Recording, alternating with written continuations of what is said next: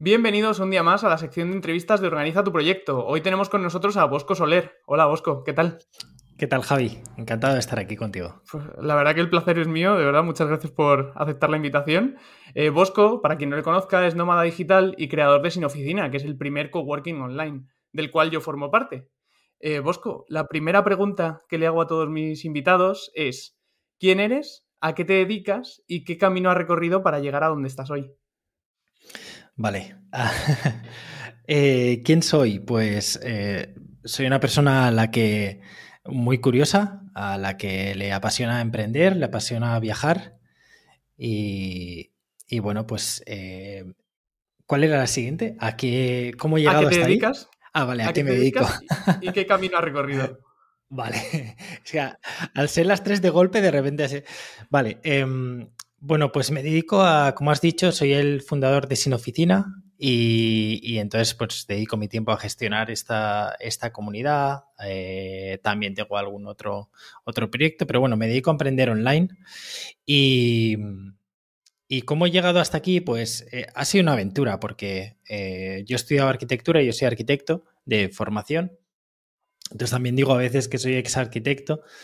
Em, He estudiado arquitectura, pero bueno, como, como, he dicho, ¿no? Nos define más que lo que hacemos. Me ha gustado que diferencies esa parte, porque, como he dicho, soy una persona muy curiosa, que le gusta aprender y le gusta viajar, y entonces un poco el, cómo he llegado hasta aquí es consecuencia de haber perseguido mucho mi, mi, pasión o esa libertad que me daba eh, pues el poder trabajar en remoto, por ejemplo, ¿no? Algo que me di cuenta que, que como arquitecto no, no iba a poder hacer. Eh, de hecho, cuando acabé la carrera, pues eh, el primer paso quizás de ese camino hasta llegar hasta aquí fue coger la mochila e irme y hacer un viaje indefinido, ¿no? Billete de ida a Asia y por ahí estuve saltando entre países eh, durante nueve meses. Me di cuenta de que viajar me apasionaba seguía, bueno, había aprendido a hacer páginas web mientras estaba estudiando y, eso me permitió pues alargar bastante el viaje y, financiármelo y, darme cuenta de que, bueno, que la arquitectura me gustaba, pero eh, me gustaban muchas, muchas cosas también y, podía disfrutar de la arquitectura mientras viajaba, así que, bueno, pues a partir de ahí fue un camino de, de reinvención de siete años o, a ver, o cinco años hasta crear Sin Oficina, creo. Em, donde, bueno, pues pasé por, eh, pasé por muchas, muchas etapas, ¿no? Desde diseñar páginas web como freelance, montar varios proyectos que, bueno, pues unos funcionaron mejor que otros, hasta dar un poco con, con Sin Oficina, que resolvía una necesidad que yo mismo tenía como freelance. Y, y bueno, pues aquí estamos, ¿no? Ahora me pillas, Javi, en un, en un bypass. Eh, vengo de, eh, de, pasar pues nueve meses también eh, recorriendo América y, bueno, pues pasar un poco el invierno con la familia, también las navidades y luego ya pues cogeremos la mochila y... Y a trotar otra vez. y a trotar otra vez, ¿no? Qué bueno. Eh, ¿Llegaste a ejercer como, arquitecto? No.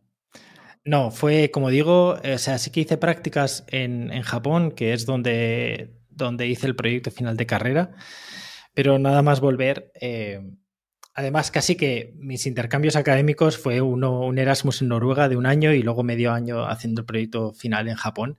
Y ya creo que fue, fueron un poco, me, iban poniendo la, la semilla de, vale, pues o sea, esto me, esto me gusta mucho y nada, nada más acabar fue presentar el proyecto, comprarme viaje de ida a Shanghai y, ya está. Y, no, no, volver a, no volver a abrir AutoCAD.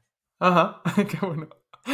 Y el, tema de, de, trabajar de desarrollador web y todo eso, eh, lo hiciste como freelance, entiendo, ¿no? O sea, no has llegado nunca a trabajar por cuenta ajena. Sé que quieres seguir escuchando el episodio y ahora mismo seguimos con él. Pero antes, Agarimo Studio, creador de la identidad y la estrategia de marca de Organiza tu Proyecto, quiere decirte algo. Para que que pertenezcas. Para que sientas que cada minuto que inviertes tiene sentido. Para ser importante para las personas que te importan. Para que cada persona que te rodea te represente. Para que seas tal y como eres. Para que lo que eres y haces se proyecte. Para permanecer en la memoria. Y para que exista un futuro, un buen futuro. Para eso se trabaja el branding. Para ti, para los negocios y para el mundo. Ser para pertenecer. agarimostudio.com No, no, no. Eh, lo hice, ya digo, empecé en, mientras estaba estudiando a, aprender a hacer pues, edición de vídeo eh, para grabar eventos, de ahí diseño gráfico para, pues, para hacer folletos, para hacer, o sea, pequeñas cosas, ya que sabía utilizar pues de la carrera pues algunos programas eh, tipo Illustrator y tal, pues em, una cosa llevó a la otra, luego páginas web,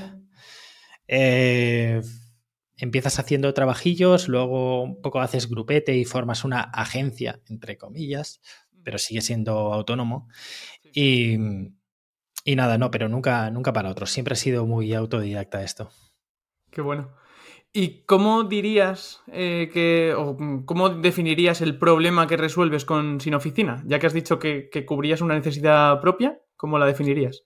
Pues para, para mí fue, eh, yo estaba viviendo, en ese momento estaba viviendo en Madrid, eh, estuve viviendo un año en Madrid y de ahí nos mudamos a, con mi pareja nos mudamos a Murcia y lo que ocurrió fue un cúmulo de cosas, ¿no? Llegaba a una ciudad nueva, eh, más yo no tenía compañeros de trabajo porque, como digo, había sido muy autodidacta en esto de emprender online.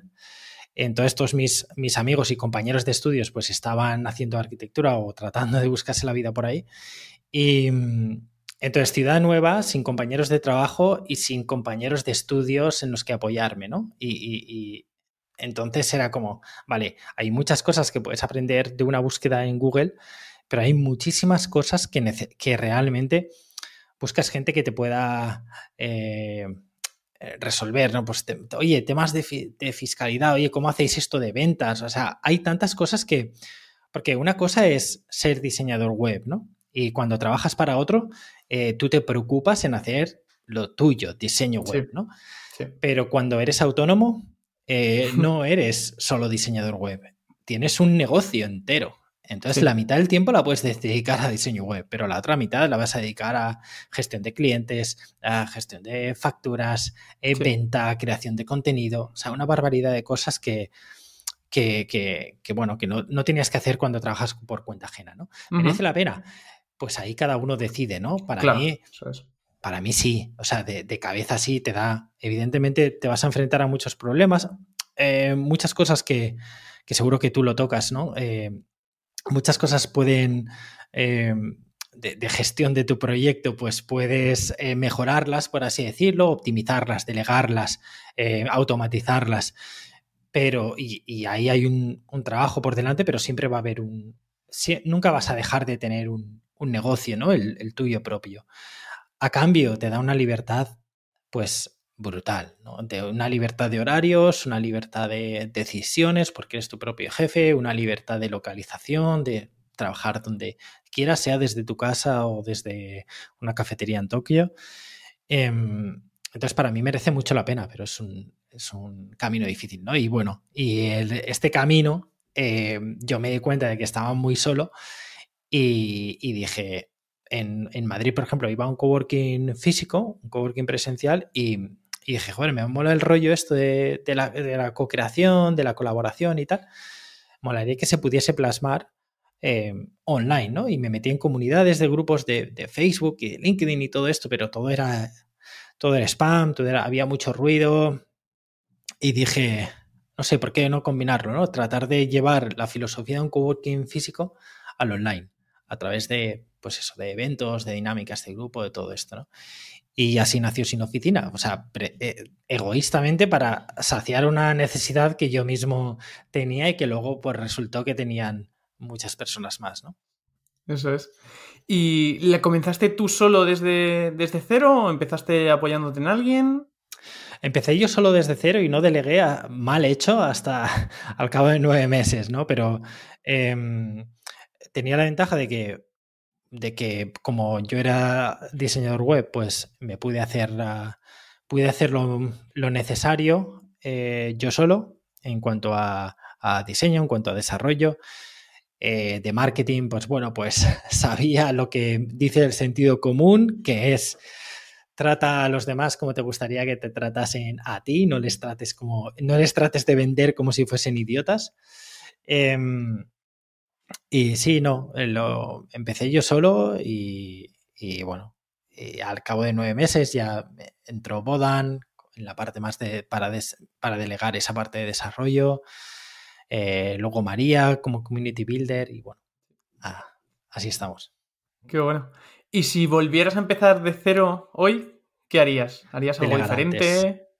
delegar antes y, a ver, yo delegar antes y lanzar antes. Em, o sea, hice muchas cosas bien, pero eh, una de ellas eh, que hice mal fue, eh, dediqué mucho tiempo en la parte de la web, pero porque a mí me gustaba diseñar.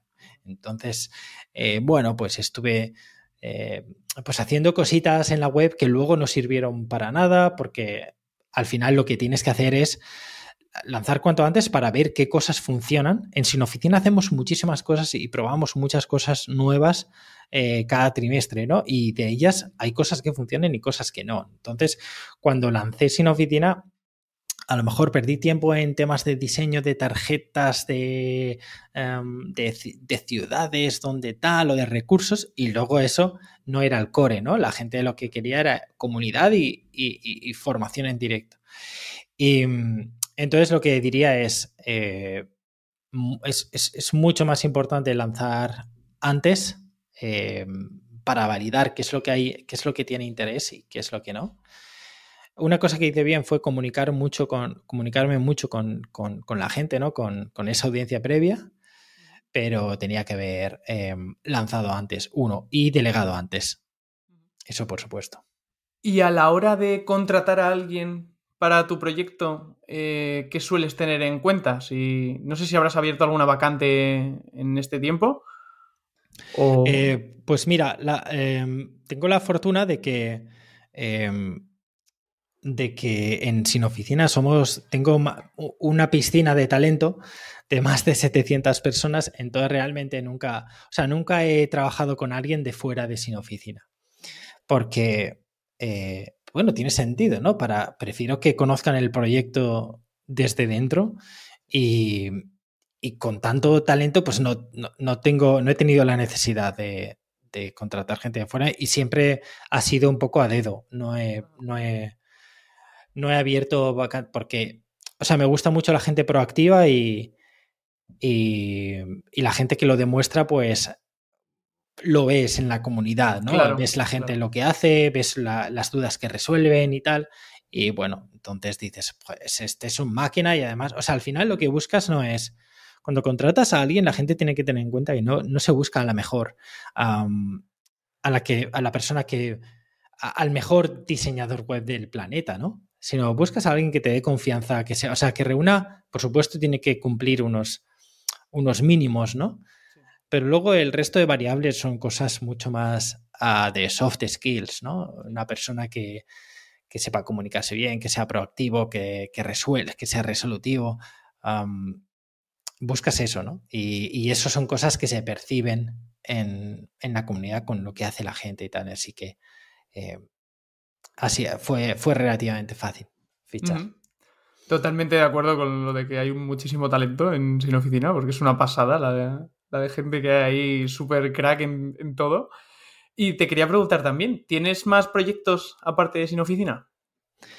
Eh, sí, no me gusta, o sea, me gusta que, me gusta siempre tener un side project mínimo, em, porque me mantiene, em, me mantiene, no sé, como también experimentando, ¿no? Y probando otras cositas. Entonces, em, ahora mismo estoy con un SaaS eh, con, un, socio estamos creando una herramienta de eh, un bot para Discord, para gestionar accesos y, cosas así.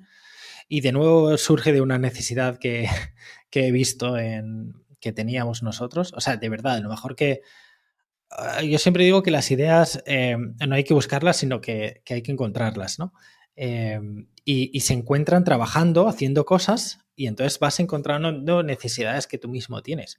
Y, tratar de resolver una necesidad que, que tú has tenido te convierte en cliente potencial y eso facilita muchísimo la tarea a la hora de entender cuál es el problema, de comunicarlo bien en el copy, em, todo esto, ¿no? Evidentemente no es la única manera de encontrar ideas, pero, pero a mí me ha, resultado muy, muy sencillo, ¿no? Entonces esto pues también. Ahora estoy probando con, con el modelo SaaS, con esta herramienta y, y a ver qué tal. También, bueno, nos estamos divirtiendo mucho. O sea, lo, bueno es que con estos proyectos, pues siempre lo, principal es aprender y, divertirme con, con, en estos casos, pues sí que cojo socios porque es más divertido.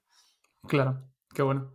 ¿Y qué es lo que te motiva a día de hoy para continuar con Sin Oficina, con tus side projects? Esa es una buena pregunta, ¿no? Em, es una buena pregunta y es, o sea, yo trato, cada cierto tiempo, trato de hacer una revisión de lo que hago en el día a día y, y de si disfruto haciéndolo, ¿no? Em, yo soy una persona que, o sea, hay dos tipos de personas, ¿no? Los generalistas y los especialistas. Y hay, personas que se sienten muy cómodas sabiendo sobre algo mucho y profundizando cada vez más, ¿vale? Y está genial. Yo, soy un generalista em, y, a mí me encantan las cosas nuevas, ¿no?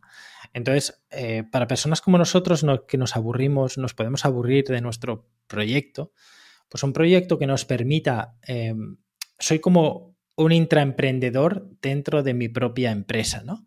Un proyecto que nos permita ser creativos, eh, añadiendo pues nuevas funciones, probando nuevas cosas, em, aprendiendo otras cosas, pues eh, motiva mucho. O sea, no, no, me podría quedar atascado con Sin Oficina, ¿no? Ahora de repente, pues, em, eso, lanzamos lo de los retos y entonces tengo que, tengo que crear automatizaciones con Zapier, con Make, para crear cosas que hacen cosas y otras cosas. O sea, esa, disfruta, disfruto mucho aprendiendo y, y no sé, y, bueno, y lanzando cosas nuevas. Ahora viene la campaña de Adopta mi mente. Estamos planificando pues un evento para el año que viene. Son cosas que, con las que disfruto y, me motiva. O sea, me motiva por una parte. Creo que tiene que haber, creo que tiene que haber. Ah, no lo sé, esto es un poco en crudo, ¿eh? te, estoy diciendo. Em, creo que tiene que haber varios componentes para que algo te motive, ¿no? Eh, uno, tienes que disfrutar haciéndolo. A ver, esto sería como lo ideal, ¿vale? Lo ideal. Em, uno, te tienes que disfrutar de lo que haces, ¿no? Otro, te tiene que dar dinero, em, evidentemente. Em, por mucho que disfrutes, si estás trabajando como becario en un estudio de arquitectura, llega un momento en que dices, tío, ¿qué pasa? No, no me da para vivir, no, no, no es sostenible. y luego creo que también tiene que haber ahí un punto de tiene que haber algo de, que notes que de, verdad estás causando impacto, ¿no? Y, esto lo veo, lo veo en Sin Oficina, veo gente pues que, consigue trabajos o que consigue evolucionar o que consigue pasar pues eso a, eh, mejorar como autoempleado, o sea, como autónomo, ¿no? Como freelance. Em, o sea, cuando ves que lo que estás haciendo eh, tiene impacto y, ayuda de verdad a la gente, pues también es súper. Entonces, creo que estas tres cosas son las que. Pero e, esto, ahora que lo estaba diciendo, tiene mucho que ver con el Ikigai, ¿no? Con el, con lo que buscas de un proyecto, ¿no? O sea, que, O, que, sea algo que, disfrutes, ¿vale? Algo que te apasione, sea algo que eh, por lo que la gente pague o sea, que te dé dinero y, algo que cause impacto, ¿no? O sea, que al final no estoy diciendo nada nuevo, pero viéndolo desde la perspectiva de qué es lo que te motiva a seguir adelante. Y una pregunta relacionada con, la motivación es, ¿qué es el éxito para ti? El éxito, ¿qué es el éxito para mí? Ah, que, creo que el para ti es importante, ¿no? Porque el éxito puede ser puede ser para otra gente totalmente distinto a lo que es para ti. Y puedes tú creer que la gente va a ver en ti, o sea, como que la gente tiene dos éxitos, ¿no? el, éxito social y percibido, ¿no? Y luego el éxito interno, que mucha gente lo, tiene dentro y lo esconde y, no lo saca, ¿no? Y a veces lo confunde con el éxito social y persiguen el que no toca, ¿no? Em, para mí el éxito em, es mm, ahora mismo, por primera vez en, o sea, eh, hace unos meses sentí por primera vez que, había llegado al éxito, ¿no? Em, y era no porque estuviese ganando un montón de dinero y tal, sino porque tanto yo como mi pareja podíamos, o sea, teníamos, ganábamos lo, mm, lo suficiente como para que y ambos estábamos trabajando con proyectos que nos permitían trabajar en remoto y estábamos viajando y, podíamos hacerlo. ¿no? Llegar a ese punto de, de estar haciendo algo, como he dicho antes, ¿no? que te apasiona, eh, que está causando impacto, que te da para vivir y además que tienes la, con la que tienes la libertad de esas tres libertades, ¿no? La libertad de localización, la de horarios y la de y la de decisiones, em, yo no, quiero más. O sea, me da igual el éxito. El otro, mira, hace unos meses salí en Forbes y, fue como, bueno, pues fue, curioso porque yo pensaba como que ese éxito social muy, muy pocas veces se alinea, se alinea con el éxito personal, ¿no? Y quizás e, estas cosas son un poco un puente, un puente. Ah, mira, pues pero nunca, nunca ha sido buscado, ¿no? Si, si quisiese buscar el éxito social, buscarías cosas como, o sea, trataría de dejarme llevar, porque muchas veces en, el mundo del emprendimiento nos pasa eso, ¿no? buscas el éxito social y te olvidas de tu éxito personal y pasan cosas como, eh, vale, pues venga, vamos a buscar capital y vamos a buscar inversores, vamos a hacer crecer el equipo, vamos a ser una startup asentada y grande y, famosa y que salgamos en Forbes como startup, no sé qué, y la petemos. ¿Para, para qué? O sea, em, vuelve a tus orígenes, ¿no? ¿Qué es lo que, qué es lo que quieres? No, sí, es que yo, quiero viajar y quiero hacer todo eso y tal. Y entonces vale, y entonces el dinero me va a permitir eso, ¿no? Y quiero crear una startup y venderla y entonces con ese dinero ya poder hacer eso. Espera, no necesitas hacer todo eso. Necesitas a lo mejor tener un, negocio unipersonal que te dé esa libertad y que te dé, oye, que, que tenga éxito, un mínimo de éxito para, para que te pague los gastos y un poco más, o bastante más, lo que quieras, ¿no? Pero lo defines tú y, ya está, ¿no? Y es un poco un atajo. Y, cuando la gente... Eh, eh, o sea, yo, yo, lo veo, ¿no? Que la gente que ha elegido el otro camino es como de repente un camino muchísimo más largo porque, porque de repente tienes una startup, estás trabajando 12 horas al día, gestionando equipo, eh, ¿con qué? Con el propósito de luego venderlo, pues si lo vendes y, y petarla, y te estás arriesgando muchísimo. O sea, si lo que quieres es esto, si lo que quieres es esta, esta libertad. Otra cosa es de que, de verdad tengas ese impulso de crear algo grande y crear un impacto todavía mayor y que creas en la misión de tu startup y, en crear empleo y en, en, todo eso, vale, genial. Pero si, en mi caso, yo lo que buscaba era simplemente libertad para viajar y para estar con mi familia y para hacer lo que quiera, pues el atajo, el camino más, más sencillo era tener un negocio unipersonal, digital, y, y punto, ¿no? Y muchas veces nos dejamos guiar por esa, ese éxito social y nos olvidamos de qué es lo que queremos nosotros y cuál es el camino más corto de A a B para lograrlo. Completamente de acuerdo. De hecho, también el tema de, la pandemia ha acelerado el teletrabajo y, los puestos en, remoto y demás. O sea que incluso siendo trabajador por cuenta ajena, puedes llegar a, tener eso, porque ya hay muchos puestos que no te requieren de estar en una localización. O sea que sí que es verdad que no necesitamos ponernos las expectativas aquí arriba eh, para, para llegar a lo que de verdad queremos. Sí que es verdad que hay muchos atajos. Y Bosco, ¿a, qué has renunciado para llegar a donde estás hoy? Algo que hayas renunciado y que, sientas tú que... ¿A qué has renunciado? he renunciado a, la arquitectura, supongo. a la no, no a la arquitectura, al mundo de la construcción, que son cosas distintas, ¿no? No, no, no quiero pensar que he renunciado a la arquitectura porque la semana que viene iré a Milán y, voy a disfrutar como un enano viendo el Duomo. Eh, o sea, lo, ves con otros ojos, ¿no? Y, disfruto mucho, pues, con, todo tipo de arquitectura y, conociendo la historia y conociendo más allá de, la fachada, ¿no? Em, el mundo de la construcción, pero es que joder, es que está tan mal el mundo de la construcción que tampoco te diría que, que, he renunciado, ¿no? Tengo compañeros y, y, tal que me cuentan es las luchas diarias con, con, con, con, la gente de la construcción, regateando, tal, con discusiones que sí, con el cliente, con los albañiles, con él, con los proveedores, con, eh, ajustando precios porque hay una competencia brutal. O sea, eh, y entonces tampoco, tampoco siento que estoy mmm, renunciando a, a, a, gran cosa, ¿no? Quizás, uh -huh. eh, por otra parte, no sé, ¿qué, qué me daría? ¿Qué me daría trabajar en una startup grande, no? Pues quizás aprender a otra velocidad o, o quizás compañeros de trabajo o otro ambiente, mm, estar en una gran ciudad. No lo sé, no lo sé.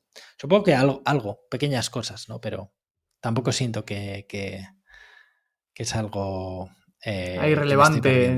Ajá, uh -huh. qué bueno. ¿Y cuál consideras que ha sido tu mejor momento profesional? Um, mi mejor momento profesional, um, ya digo, ¿eh? hace unos meses, cuando estábamos, con, estaba con mi pareja en, ya después de la pandemia, por fin ya podíamos volver a viajar, estábamos ambos trabajando en remoto y yo creo que esa sensación de, de vale, ya, ya, o sea, ¿qué más? Lo he conseguido, ¿no? ¿no? Sí. Claro. Y en cuanto a profesional, bueno, el aniversario de en, septiembre fue una locura. Eh, tuvimos, o sea, tuvimos un crecimiento de un 50% en una semana de, en miembros y, y, fue un festival de, de, todo, ¿no? También los co-livings cuando organizamos son muy bonitos, es una experiencia donde nos reunimos a convivir um, pues como 30 y seis sin oficiales, ¿no? Miembros de... Nos, reunimos en una casa durante una semana y, convivimos y es algo muy chulo, ¿no? Tengo muchas ganas de que venga el evento. El evento del 2019 creo que fue también súper, súper guay porque también a nivel profesional marcó un antes y un después. El reunir a 150 personas en presencial en Madrid.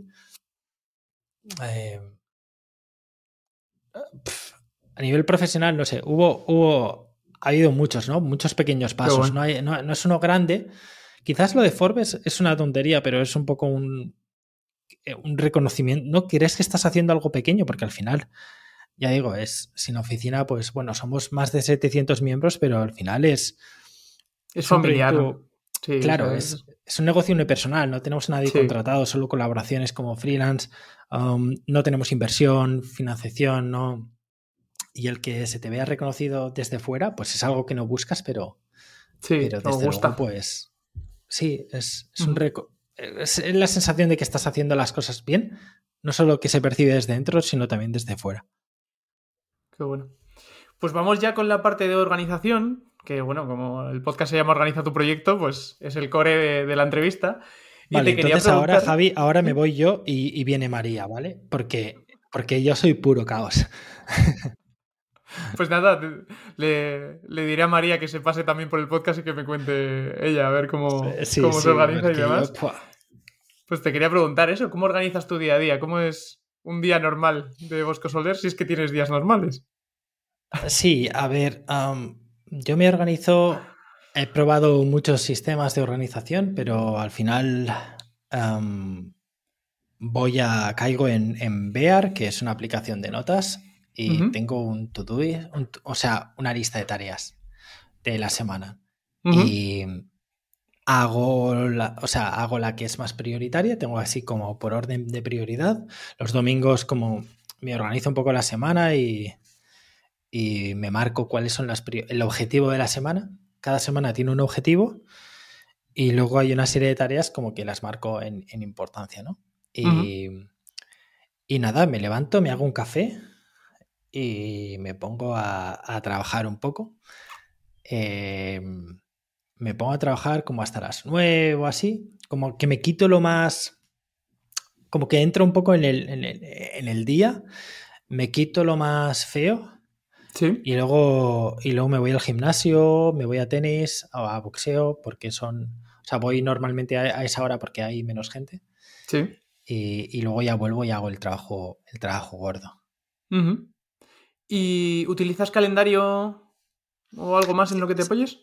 Sí, utilizo Google Calendar y en Sin Oficina utilizamos Notion, pero, pero lo lleva más María, que es, también hace un poco de Project Manager, además de Community Builder. Eh, eh, y entonces me, bueno, me va a recordar, me va, me va mandando recordatorios de lo que tiene que estar hecho. y, pero yo uso, ya te digo, Bear como, o sea, notas y Google Calendar para los eventos. Y ya está. ¿Y de media cuánto dirías que dedicas a trabajar al día? Es que depende de la época. O sea, tengo un tuit famoso que, se hizo bastante viral con que trabajaba cuatro horas al día. Y es verdad. Em, em, de media sí. Mientras viajaba, incluso menos. Eh, ahora cuando estoy, o sea, voy como por fases, ¿no? Fases más intensivas donde puedo trabajar 10, incluso 12 horas al día, em, que estoy aquí en, el despacho donde, está, donde me ves y, y acabo a las 7 o a las 8 de la, de la, de la noche, eh, pero luego me voy de viaje y, mantengo a lo mejor una o dos horas al día. Em, para, pues eso, para mantener un poco el proyecto, ¿no? Entonces va, va, por fases. Hay muy pocas veces, o sea, digo de media cuatro horas al día, pero hay muy pocos días que trabajo exactamente cuatro horas al día, porque o trabajo menos o trabajo más, ¿no? O estoy en fase de intensiva o estoy en fase de, mantenimiento. Y según tu experiencia, ¿viajar hace más complicada la organización? Sí, claro. Em, la ausencia de rutina hace más complicada la organización y de alguna manera tienes que crear una rutina, ¿no? Cuando estás, cuando estás viajando. Em, a mí me gusta decir que, o sea, la, manera en que organizo yo la rutina es que hay dos momentos cuando estás fuera de casa. Hay cosas que no puedes controlar, ¿no? ¿no? puedes controlar a qué hora comes, no puedes controlar a qué hora cenas. hay muchísimas cosas a lo largo del día que no puedes controlar. Pero hay dos cosas que sí, y es que en algún momento te vas a levantar y en algún momento te vas a acostar. Da igual la hora, ¿no? Entonces anclo las cosas a esos dos puntos. Y entonces mi rutina se basa en la rutina de mañana y la rutina de noche. Lo que pase durante el día, pues no lo sé, porque puedo estar em, de turismo o puedo estar ah, de trabajo, ¿no? Y entonces, pues trato siempre de eh, por la mañana trabajar antes de, Em, antes de salir de casa y, bueno, y, como eso, establecerme la rutina un poco anclada a, esos dos puntos, pero si no tienes rutina, claro, si eres, además, eres más improductivo cuando, em, cuando estás en un entorno que no es conocido. Entonces, em, trato de de crear situaciones conocidas dentro de, bueno, aquí hay como pequeños trucos un poco que te, que te vas haciendo a tu cerebro, ¿no? Eh, que le estás diciendo, vale, hora de trabajar, ¿no? Como eh, usar, por ejemplo, usar cascos con cancelación de ruido no es ya solo para em, eh, aislar el ruido, sino como que le estás diciendo a tu cabeza, no, no, es momento de trabajar, ¿no? Porque em, Aquí mi cabeza entiende perfectamente que si estoy en el despacho es momento de trabajar y si estoy en el salón no. Pero cuando estoy en un Airbnb en Argentina, eh, a lo mejor es el mismo espacio y entonces, ¿cómo lo entiende? No? Pues oye, cascos de trabajo es tal, ¿no? Portátil es siempre trabajo, pero eh, iPad o lector o el Kindle es ocio, ¿no? Un poco vas educando tu cerebro para crear rutina donde no la, donde no la hay. ¿Y cuáles dirías que son tus principales distracciones mientras trabajas y cómo las evitas? Vaya, las redes sociales, Twitter, Twitter, no, no, en general, las redes sociales no, solo Twitter.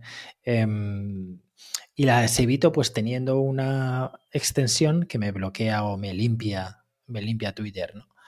Em, y entonces solo, solo puedo tuitear, no, puedo, no puedo leer. Em, sí, no sé, pero por lo general creo que soy muy productivo cuando trabajo. O sea, ya llevo muchos años trabajando eh, solo, eh, o sea, siendo, siendo freelance o, emprendedor o autónomo, como, quieras, ¿no? Entonces tienes que aprender. Al principio puede ser un poco duro, pero, pero bueno, vas aprendiendo. Y, ahora es como, o sea, me meto, tengo una lista de, de tareas y es como, venga, a tachar tareas. De la más importante a la menos importante. Pam, pam, pam, pam. Y cuanto antes me lo quite encima, antes me puedo ir a, a comer alfajores. No sé. Ajá. Genial. Pues ya que has mencionado las redes sociales, ¿qué te impulsó a crear contenido en redes sociales? ¿Qué me impulsó a crear contenido en redes sociales? bueno, las redes sociales al final yo las entiendo, y, cuando digo redes sociales digo Twitter porque no utilizo las otras, ¿no? Em, para, mí es, para mí es trabajo, es así de, es así de claro. Em, o sea, yo si quiero compartir con mis amigos, comparto por WhatsApp y, les llamo o, lo que sea, pero Em, las redes sociales, pues bueno, Twitter sí, me sirve para estar informado, para conectar con gente y tal, pero a la hora de crear contenido, pues es evidente que es trabajo. O sea, yo, digo, en las redes sociales solo creas contenido por dos razones, o por trabajo o por ego. Y, o sea, punto. Y en, mi caso, pues quizás en algún momento estuve por ego, ahora creo que es bastante, bastante poco eso y es más, es trabajo, es canal de, es un canal más de, captación hacia pues una lista de correo, hacia tu proyecto. Es para gente que conozca un poco tu, em, eso, tu, tu, proyecto, ¿no? En mi caso, sin oficina. ¿Y organizas de alguna forma el contenido que publicas? No, debería, pero no. O sea, soy, soy o sea, sé que debería pues proponerme a crear contenido en redes sociales ah, pues, tantas veces al día y no sé qué, pero, pero no puedo. Y además es que tampoco hay, muchas veces mucha gente que lo hace y cuando llega un punto en que es, parece falso, o sea, parece demasiado planificado, ¿no? Y yo busco que sea algo más orgánico y me gusta conectar con gente que es más orgánica, más esporádica, más tal, que no tiene eh, no, no, es tanto, pues, pues aquí el hilo de hoy con tal, tal, tal y tal, ¿no? Y, mañana, pam, pam, pam, y luego no interactúan con la gente, ¿no? Sino que busco algo más, pues más, más natural. Y, o sea, como que para mí no es un, como Twitter no es un sitio donde quiero contenido eh, profundo en cuanto a hilos de herramientas o tal, no voy un poco a Twitter también a conectar con gente y a algo más informal, ¿no? Entonces me cansa un poco ver cuando hay contenido como muy trabajado incluso, em, mucho de hilos de contenido y tal. Es como, tío, ya leo newsletters, ya leo blogs, eh, no, estoy aquí para esto, ¿no? Claro. Y, bueno, ya que has mencionado antes el, el tweet este que se hizo bastante viral, que de hecho también lo pusiste en LinkedIn y en LinkedIn también se, hizo viral, lo recuerdo. Mm. Eh, ¿Cómo gestionas el feedback positivo y negativo que recibes ante, ante este tipo de cosas? Bueno, yo soy muy estoico en ese aspecto. al principio, o sea, creo que seguro que la, gente me preguntaba, ¿no? Oye, tío, ¿cuánto hate? Tal. O sea, fue ese, tweet y ese post en LinkedIn se hizo tan viral porque fue muy polarizador, ¿no? Hubo gente que le encantó y hubo gente que lo odió. Em, al final hablaba de que, o sea, hablaba de que trabajaba. Sí, que no tienes coche, que trabajaba. no tenía ciertas cosas, que trabajaba cuatro horas al día y que el mundo era mi oficina, ¿no? Y, acababa con la nueva riqueza no es el dinero, es libertad. No creo que fuese la nueva, creo que siempre ha sido así, pero, em, pero bueno, es, era algo totalmente personal, ¿no? Entonces, en, claro, sucede que cuando, eh, cuando lo lee tu grupo cercano, dice, bueno, pues esto es Bosco diciendo las cosas que ya sabemos de Bosco. Cuando pasa ese círculo, y llega a gente desconocida y lo ven como una, una imposición, ¿no? Pues, pues, o sea, es un ataque, lo pueden sentir. O sea, Twitter tiene una cosa de, o sea, la gente se puede sentir atacada con algo que tú has publicado en público sin, sin decidir a quién va dirigido, ¿no? Entonces, la gente cree que, o sea, te llega tu timeline y es como que, no, no, me lo has dicho a mí. Yo lo voy a coger y te voy a debatir porque creo que me estás atacando, porque estás atacando mi manera de vivir.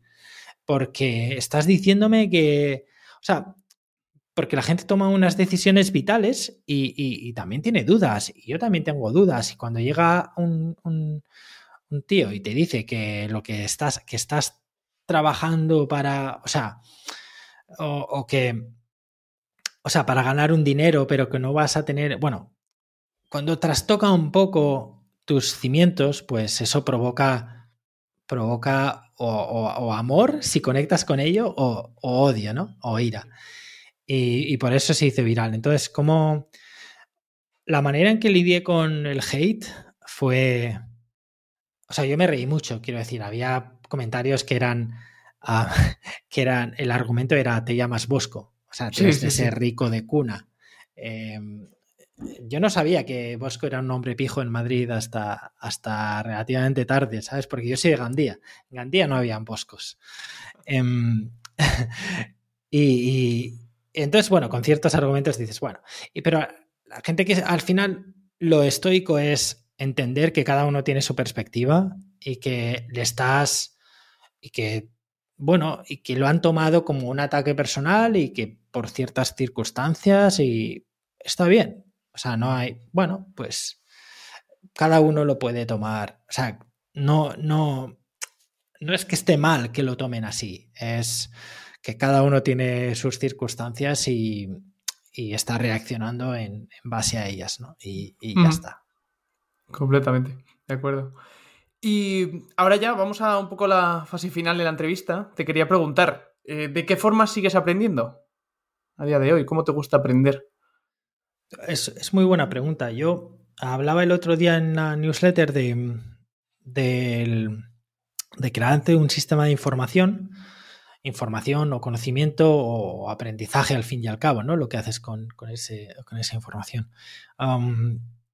y por una parte, me llega la información a través de, no solo de Twitter, ah, sino sobre todo, porque Twitter al final también puedes caer en el, error de, de, consumir como pequeñas dosis de cosas que no te llegan a, a aportar nada, ¿no? O sea, crees que un, si crees que un tweet puede resumir un libro, em, ¿no? Y de repente, ah, pues mira, ya está, me he leído. No, no, pero no se te queda igual que leer claro. libro, ¿no? Entonces, bueno, pues eh, sigo consumiendo libros, newsletters, newsletters consumo un montón. soy más de leer que de escuchar o que de, que de ver. Entonces, em, soy más de leer, newsletters o libros. Y luego, em, bueno, pues cursos cuando cuando es algo muy específico, ¿no? Eh, o sea, yo creo que ya estoy en un punto en el que yo no haría un curso de marketing o de algo más generalista, sino que ya me enfocaría en dame un curso de make, de, de, automatizaciones, o dame un curso de, no sé, algo más, más específico, ¿no? Creo que, y sobre todo, y esto algo que, quede muy claro, la, la, mejor manera de aprender es haciendo. Eh, entonces, al final, sin querer aprendes, o sea, yo llevo sin hacer cursos un montón de tiempo, pero, pero creo que, o sea, si yo veo respecto a hace dos años, no he hecho a lo mejor ningún curso, pero he aprendido muchísimo. Claro. Y, es por, uno, a base de prueba y error, a base de feedback, o sea, tú no puedes coger y decir, no, voy a aprender y, la única manera que voy a aprender es de cursos. Y voy a hacer este curso y este curso. No, no. Aprendes de muchísimas maneras. Aprendes cuando dices algo y alguien te da feedback y te dice, oye, pues yo creo que tal, ya has aprendido algo, ¿no?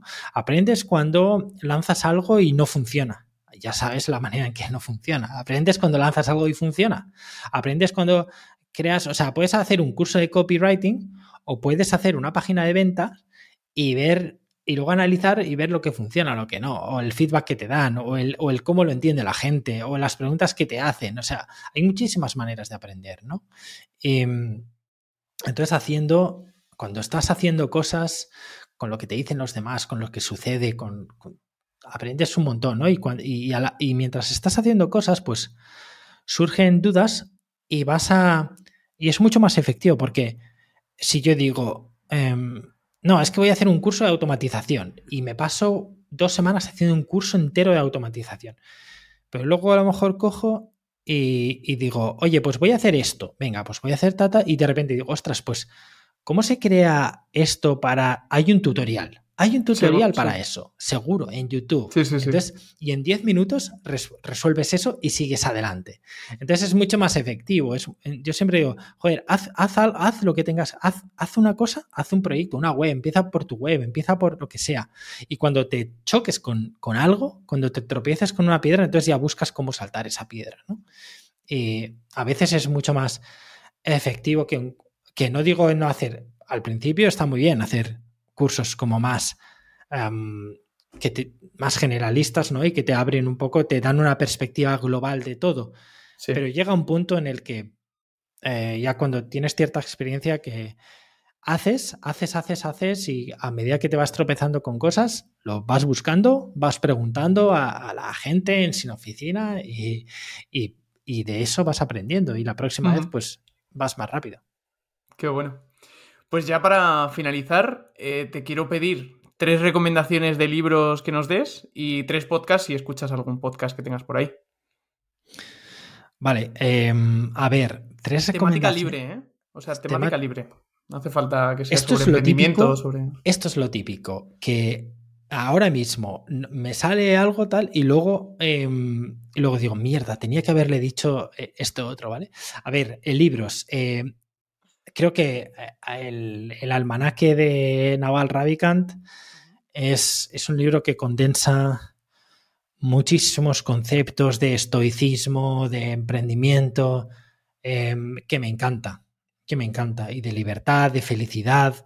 em, condensa mucho, condensa mucho. Quizás el problema es que condense mucho, ¿no? Y, y a veces te quedas, porque el tío sabe sintetizar en un tweet, porque ni siquiera es un libro que ha escrito él, es un compendio de tweets y de entrevistas que ha hecho, ¿no? Y el tío condensa en un tweet tanta sabiduría que es tan fácil leerlo y, y no darse, ¿sabes? Lees y, ah, vale, tal. Que yo cuando lo leí tardé meses en leerme ese libro porque era pensar en cada párrafo, estaba todo tan condensado que, que tenías que estar ahí, ahí, arr, volver a él, ¿no? Em, entonces, Naval Ravikant creo que, creo que es brutal. Em, más cosas. Te- tengo que tener una nota de, de- todas estas cosas. Em, el otro libro que he leído hace poco, el de... ¿Cómo se llama? The One Thing. Está bien para aprender a priorizar y aprender a... Si, si eres un procrastinador, procrastinadora, em, te- te da un chute de... te pone las pilas. A ver, otro que he leído el de Invicto de Marcos Vázquez sobre estoicismo, que a mí el estoicismo me ha ayudado mucho. Hay gente que dirá que a mí, a mí me ha ayudado, me ha ayudado muchísimo en, en la vida el, el, el- el ser más estoico, ¿no? No quiere decir, o sea, no se puede ser estoico como el ideal estoico, sino ser un poco más estoico y quizás pulir pues ciertas cosas para que no te afecten tanto. mm, sí, o sea, hay, hay un par de conceptos de estoicismo que te cambian la vida. em, de verdad, o sea, el, el- saber diferenciar las cosas sobre las que tienes control y las que no, o sea, es- es muy bueno, es muy bueno. Em, vale, y luego me, me has dicho podcast, podcast. Sí, algún podcast, si escuchas alguno, si tienes alguno en mente. Eh, por supuesto, el de Sin Oficina. eh, ese, Eso es. ese, sí, para emprendedores, pues eh, es fundamental. Fundamental, eso es. Em, eh, bueno, a- a- el de Capital de Joan Tubau. Leo más la newsletter que, que escucho el podcast, pero está muy bien. Igual que la newsletter de Samuel Gil de Suma Positiva, la de, la de Making Process, el, eh, Making Process de Elena Madrigal. Eh, si os mola el community building, la creación de comunidades, pues la de María Sajín, por supuesto. Em, pero ya te digo, soy más de newsletters que, que Vale, de, perfecto. que de podcast. Pues me quedo con las recomendaciones, las dejaré en, en la descripción del episodio. Y ya la última pregunta, ¿dónde podemos encontrarte? Em, en casa por poco tiempo. en, las, en, en internet, pues en, en boscosoler.com. En, mi web personal ahí tenéis un poco los enlaces a, todo lo demás. En Twitter también estoy como Bosco Soler. en Sin Oficina, evidentemente, ahí es un poco donde vivo. Eh, en, en, Internet vivo en Sin Oficina, sí, en sinoficina.com. Y ahí, pues bueno, la newsletter y el podcast es siempre aconsejable. Por supuesto.